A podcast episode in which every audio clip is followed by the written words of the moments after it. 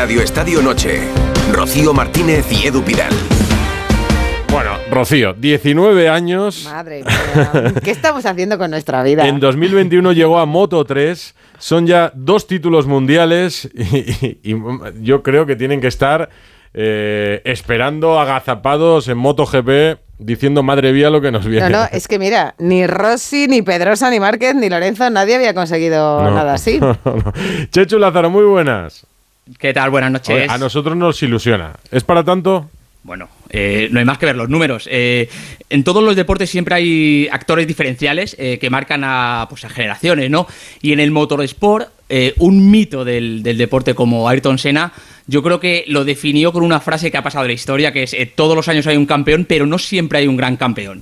Y a mí me da que con este piloto de Mazarrón eh, tenemos ese gran campeón, que ya te digo, con todos los campeones que ha habido en, en el motociclismo, solo hay un puñado de ellos que se puede considerar un gran campeón y Pedro Acosta seguro que va para ello. Pedro Acosta, buenas noches. Muy buena, muy Hola. buena. ¿Ha sabido mejor este mundial que el de Moto 3?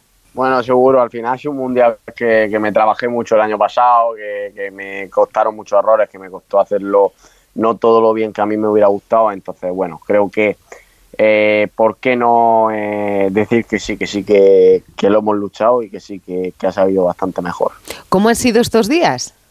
Bueno, al final iguales, idénticos que, que el mundial pasado, ¿no? Al final eh, mucho, mucho mensaje, mucha llamada, mucha entrevista, pero bueno, al final eh, es lo normal cuando ganas, ¿no? Al final, eh, por muy duro que, que- que sea decirlo y por muy feo que parezca el deporte, al final cuando ganas todo el mundo se acuerda de ti y cuando, cuando no cae en el olvido, ¿no? Entonces, bueno, habrá que disfrutar estos, estos momentos eh, bonitos, eh, ya, ya que seguro que vienen difíciles. Bueno, a ti eso no te ha pasado casi, claro, porque con 19 años y 171 días ya dos mundiales, de ti todavía no se puede olvidar nadie, es que es imposible. Bueno, al final eh, el año pasado fue duro, ¿no? Y todo el mundo se esperaba mucho y al final caí más rápido que los demás, pero, pero bueno, eh, me quedo, me quedo con lo hecho que, que ya está. Pero eso, eh, lo del año pasado, Pedro, que hablas de la temporada pasada como una temporada mala, eh, la temporada pasada, Chechu, si no me equivoco, bueno, hubo victorias seguro, la recuerdo, eh, hubo poles, también las hubo, o sea que es un año de aprendizaje, de adaptación, de... Pues te ha servido a lo mejor para disfrutar precisamente más y saber lo que es el esfuerzo o no. No, no, no, seguro, seguro. eh, pero, pero es lo que te digo, fue una temporada mala a pesar de ganar carreras, a pesar de hacer podios, porque yo me esperaba más de mí mismo, ¿eh? ya no, ya no esperaba más de resultados, no esperaba más de nada, esperaba más de mí mismo. Entonces, bueno, eh, cada uno define algo malo con su perspectiva, ¿no? Un mal año de Pedro Acosta en el Mundial, que lleva solo tres mundiales y tres títulos, y un, entre comillas, mal año de Pedro Acosta. Son tres victorias en siendo rookie en, en Moto 2 Claro. y quinto puesto final, y todo ello perdiéndose carreras por una maldita fractura en el fémur. En el fémur, sí. ¿Eso también fue duro?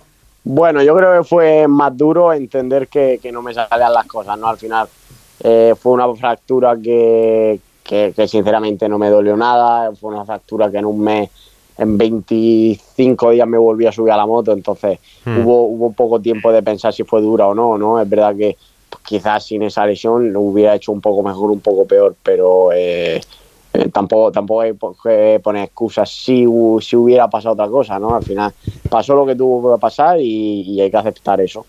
Con 19 años y 171 días has superado en precocidad, ganando en Moto 2 a Mar Márquez. Creo que solo Dani Pedrosa ganó más joven que tú esta categoría. Eh, el nombre de Márquez es como que siempre va asociado al tuyo, ¿no? Chechu hablaba de no todos los años hay un gran campeón. Si pe- pensamos nosotros en un gran campeón en los últimos años, pensamos en Mar Márquez. Lo del nuevo Márquez es una etiqueta que no sé a qué te suena a ti.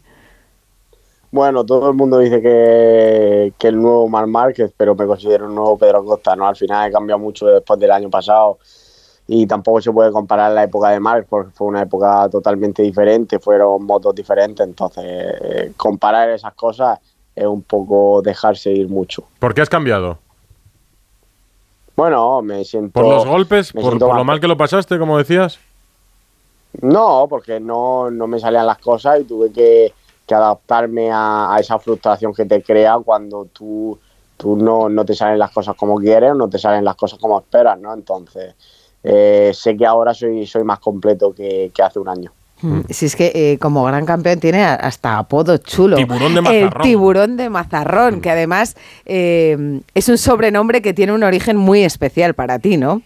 Sí, bueno, al final todo viene de, de un dibujo que hizo mi padre antes de, bueno, de hacerme uno de mis primeros cacos personalizados, ¿no? Entonces, bueno, eh, siempre, siempre da gusto que te, que te reconozcan con un nombre que de algo que da tanto respeto. Eh, porque tu padre era pescador y, creo que, hicieron mucho por, por ti, ¿no? Por, por apoyar tu carrera de piloto.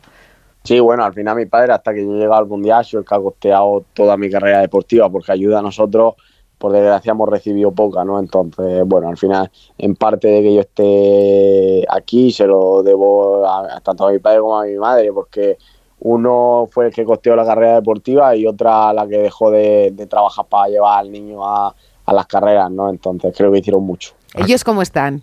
Bueno, contentos, ¿no? Al final mi madre nunca me había visto ganar una carrera ya en un nivel alto, ¿no? Entonces, creo que también es bonito para, para ellos vivir algo así. Eh, ¿A qué edad empieza un niño a andar en moto? Bueno, yo empecé con eh, seis años, es verdad que hubo gente que empezó, bueno, o, que empieza antes que yo, ¿no? Pero, pero bueno, creo que... ¿Con seis años? En el momento que, sí, empezó, empecé también en el momento que podía empezar también a competir, entonces fue un poco todo seguido de la mano, ¿no? Entonces creo que... No, no, sí, pero sí. salió bien. Yo tengo un niño que acaba de cumplir cuatro y no sabe andar en una bici de pedales todavía.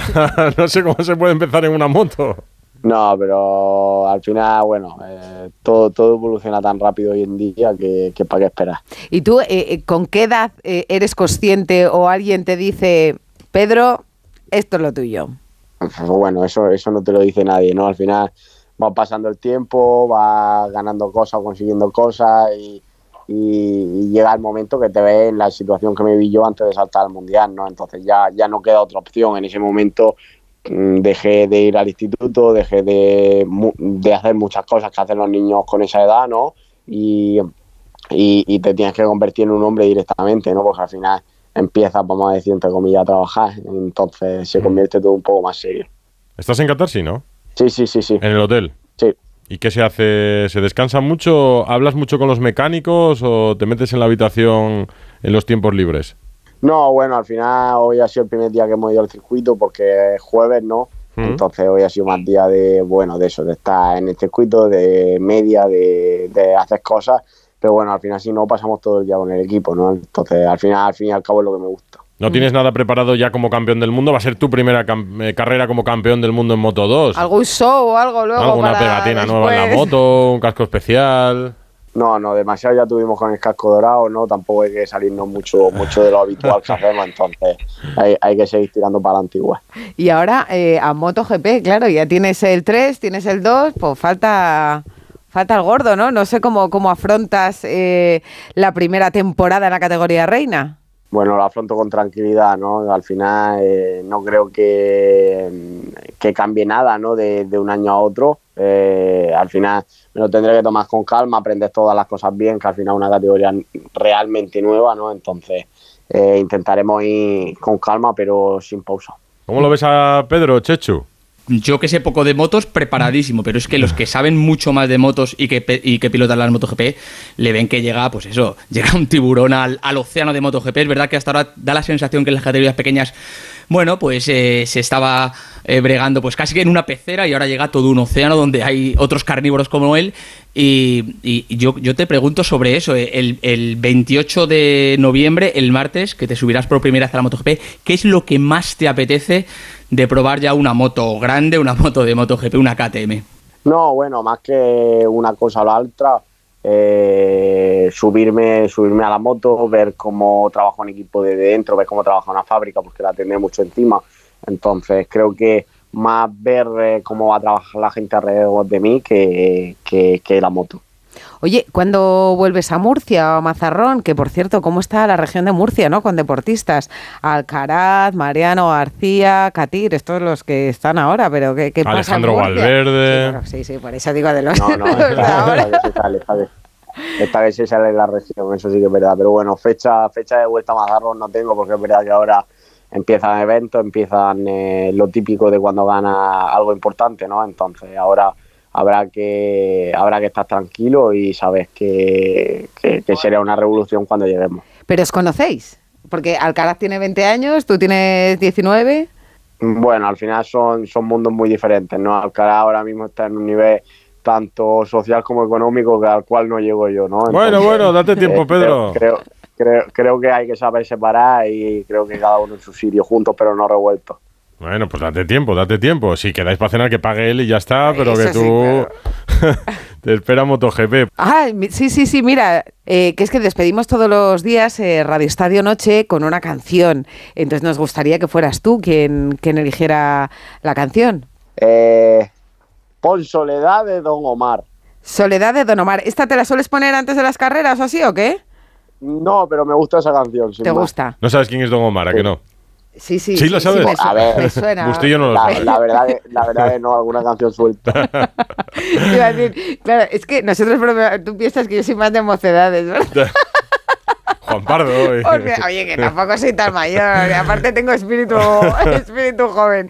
Pedro Abrazo, Acosta, Pedro. nos ha encantado charlar contigo. Enhorabuena, campeón del mundo. Muchísimas gracias. Un abrazo, Abrazo. chao. Chechu, tú también para Qatar y a preparar todo. Ya nos cuentas qué tal le va dentro de 15 días en la, en la KTM. Eso es, y bueno, y lo que nos viene ahora en Qatar, que ese duelo Bañaya Martín, 14 puntitos, y ojo, porque en este fin de semana también en Qatar, ya lo fue Acosta el fin de semana pasado, puede proclamarse campeón del mundo de Moto 3, Jaume Masia. ¿Tú también sabes quién es Don Omar? Chechu. De, de oídas, pero no conozco la canción que ha dicho, no conozco la canción que ha dicho Acosta.